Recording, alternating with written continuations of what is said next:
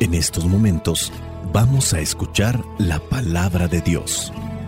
Dispón tu corazón para que el mensaje llegue hasta lo más profundo de tu ser.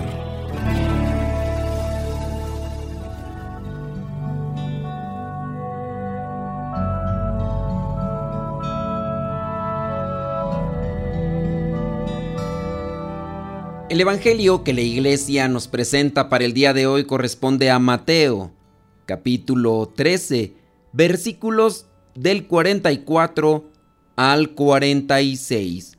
Dice así, el reino de los cielos es como un tesoro escondido en un terreno.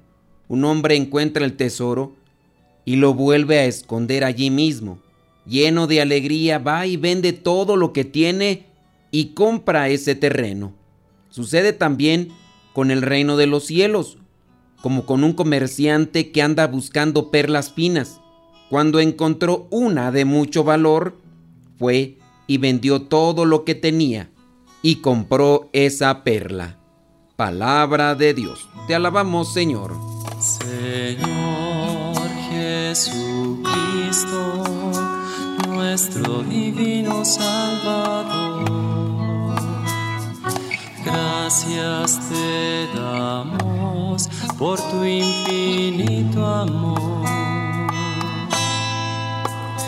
Te escuchamos en la palabra, te recibimos y adoramos en la Eucaristía, te servimos en los hermanos.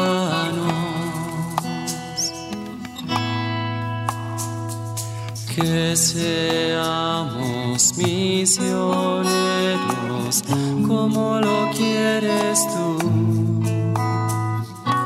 enseñando a los hombres el fuego de tu amor.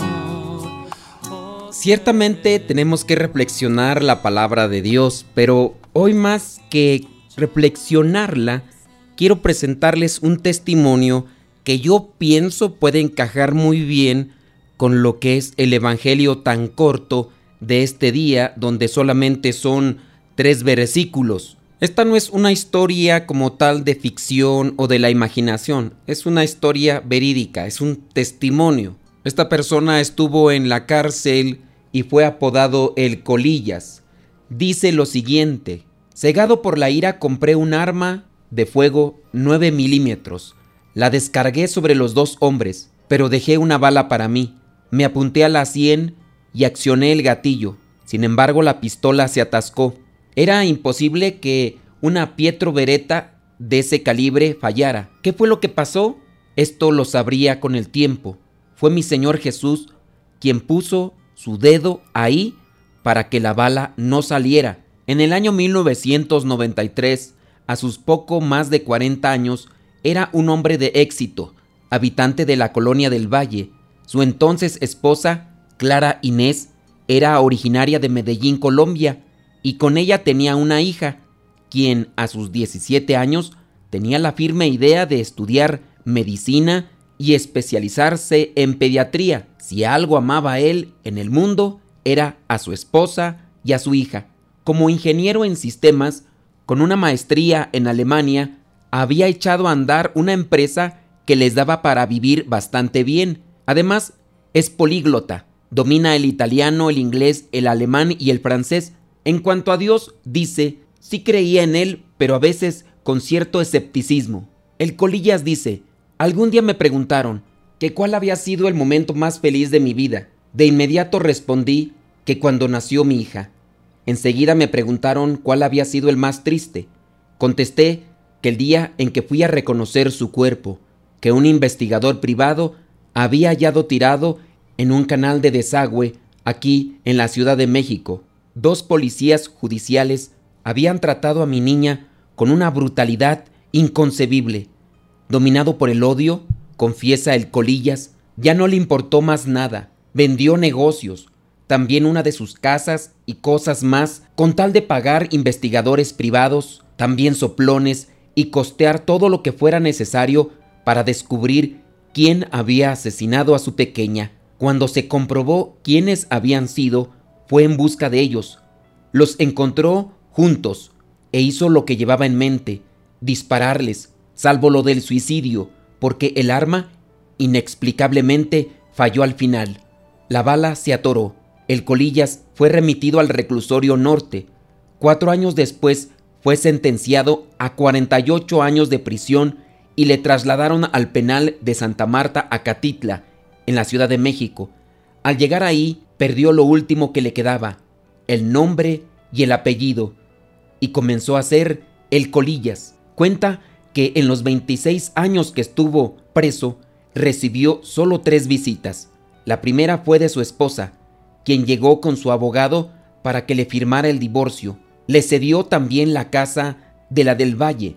La segunda visita fue la de su hermano mayor, quien acudió a informarle que su madre había muerto por la pena de tener un hijo asesino. Dice que su hermano lo escupió y se fue. La tercera visita, la de su tío Antonio, quien le prometió que la siguiente vez le llevaría un pollo rostizado, el cual dice el Colillas se quedó esperando. Como no volvió a tener visitas y se había vuelto adicto al tabaco, los días en que los otros internos recibían a sus familiares y les llevaban cigarros, él se ponía a recoger las colillas que quedaban tras las pláticas, y por esa razón pronto fue apodado así, el Colillas. Pero además de recibir el abandono de los suyos, en la cárcel vivió años de pesadilla que parecía no tener final. Si hoy tiene dañada la dentadura, fue por tantas peleas con internos y hasta con el personal, asegura. Tuvo que acostumbrarse a ellas, después de que jamás se había peleado. Pero así de difícil es la vida en la cárcel. Levantarse a las 5 de la mañana, aprender a caminar de espaldas a la pared y a dormir con los ojos abiertos, muy frecuentemente aguantar hambres.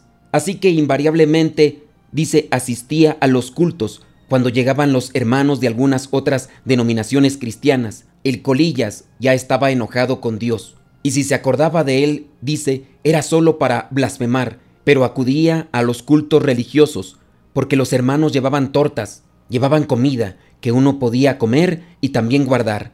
El Colillas llevaba ya 18 años en la cárcel, cuando se halló en el patio a un compañero apodado el Mazapán, que había sido sicario y jamás había aprendido a leer, pero traía un libro en la mano.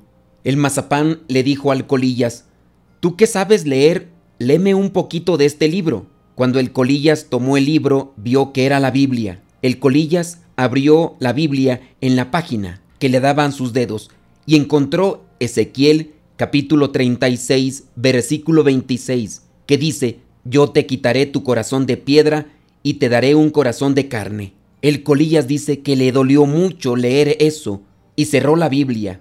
La abrió de nuevo, pero más adelante para no hallarse con lo mismo, y se encontró con el pasaje más hermoso de todos los pasajes a su consideración, Juan 3:16. Por eso amó Dios tanto al mundo que mandó a su Hijo unigénito para que todo aquel que en él crea sea salvo y no se pierda. Ese fue un golpe de gancho al corazón para el Colillas.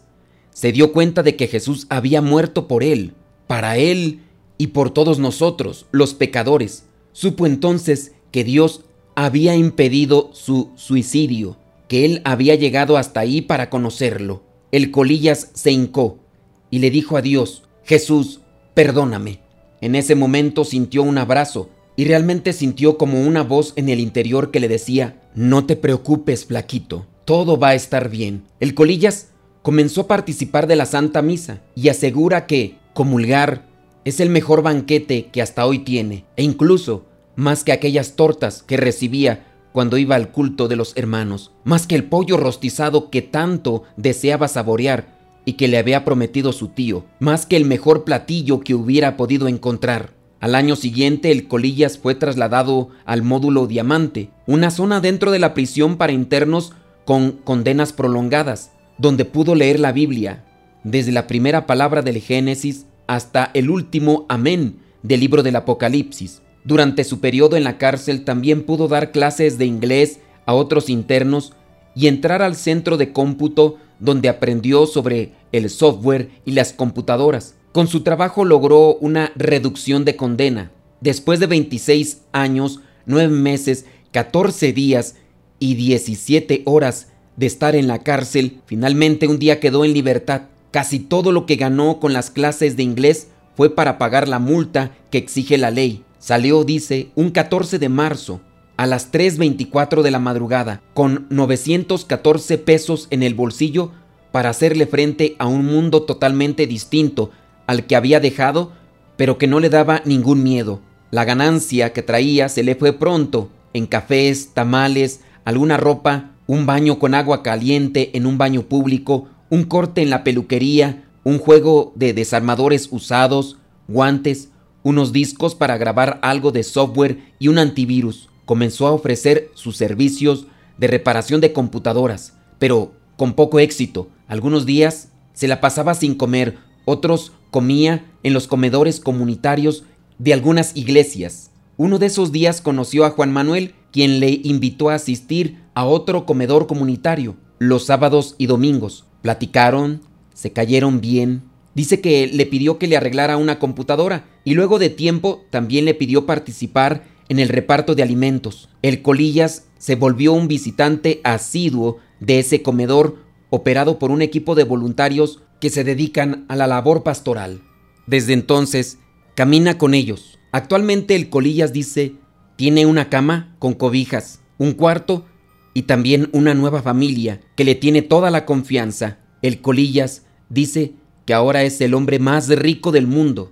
Hoy sabe que el amor de Dios no es solo de palabra, sino de hechos. Dice que sabe que Jesús no es solo su Salvador, sino también su patrón, su jefe, pero sobre todo su gran amigo. No recuerdo si esta historia ya te la había contado antes en la reflexión del Evangelio, pero cuando estaba preparando la reflexión me acordé de este testimonio. El reino de los cielos es como un tesoro escondido en un terreno. A veces hay que sufrir, hay que trabajar mucho para poderlo encontrar, pero cuando ya lo descubramos, vamos a reconocer toda su riqueza. Puede ser que nosotros lo descubramos en el camino o que alguien más nos lo ayude a descubrir. Que el Espíritu Santo nos ilumine para podernos encontrar con el reino de los cielos y tengamos la valentía para poder dejar aquello que nos ata o que nos encarcela y nos impide acercarnos y abrazarlo. Aunque yo caiga, tú me levantas. Aunque me pierda, tú me encuentras. Cuando estoy solo, siento que me acompañas. Tú eres mi pastor, mi Dios, mi todo. Aunque hay dolores, tú me Cuando me asusto, me tranquilizas. Cuando mi vida se oscurece, me iluminas. Tú eres mi Señor, mi Dios, mi todo. sobre mis llagas pones heridas se van sanando. Te doy mi vida tan imperfecta, eres mi victoria en mi universo. Bendito y alabado sea, Señor. Quiero darte gracias por tantas personas que mi alrededor son tierra fértil y buena, en las que tu palabra cada día fructifica, crece y se desarrolla, y de las que tanto aprendo. Te doy gracias por tantas personas de buena fe que en vida puedo conocer, porque sé que con sus gestos, con sus palabras, de las que tanto aprendo, son capaces de producir el ciento por uno. Quiero, Señor, con tu ayuda y con la gracia del Espíritu Santo, fortalecerme para que pueda ayudar a los demás a encontrar tu reino. Y te pido también la gracia de ser sembrador, de ayudarte a esparcir las semillas de tu reino, dar fruto abundante pese a los obstáculos que se me presentan, ayudarte a sembrar con una mano y ayudar con la otra para hacer fecunda la vida de mi prójimo, del que camina a mi lado. Señor, te pido por aquellos que sufren enfermedad, que sufren soledad, que han perdido la fe, que han perdido la esperanza. Tú conoces el corazón de cada uno de nosotros y sabes lo que necesitamos. Danos la luz, danos tu gracia, danos tu salvación. Tú sabes, Señor, lo que necesitamos. Gracias, porque quiero entregarme a ti, Señor, y quiero entregarme a los demás. Ilumíname con tu mirada, Señor. No permitas que nunca dude de tu compañía, de tu gracia, de tu amor. Ayúdame a entender que la fe implica creer en ti, en tu palabra que me invita a cambiar mis pensamientos y mis ideas para hacerlas conforme a tu voluntad. Ayúdanos a descubrir tu reino y danos esa fortaleza que necesitamos y esa valentía para dejar aquello que nos impide acercarnos más a ti. La bendición de Dios Todopoderoso, Padre, Hijo y Espíritu Santo descienda sobre cada uno de ustedes y les acompañe siempre. Soy el Padre Modesto Lule de los misioneros servidores de la palabra. Lámpara es tu palabra para mis pasos, luz en mi sendero. Lámpara es tu palabra para mis pasos, luz en mi sendero. Luz, tu palabra es la luz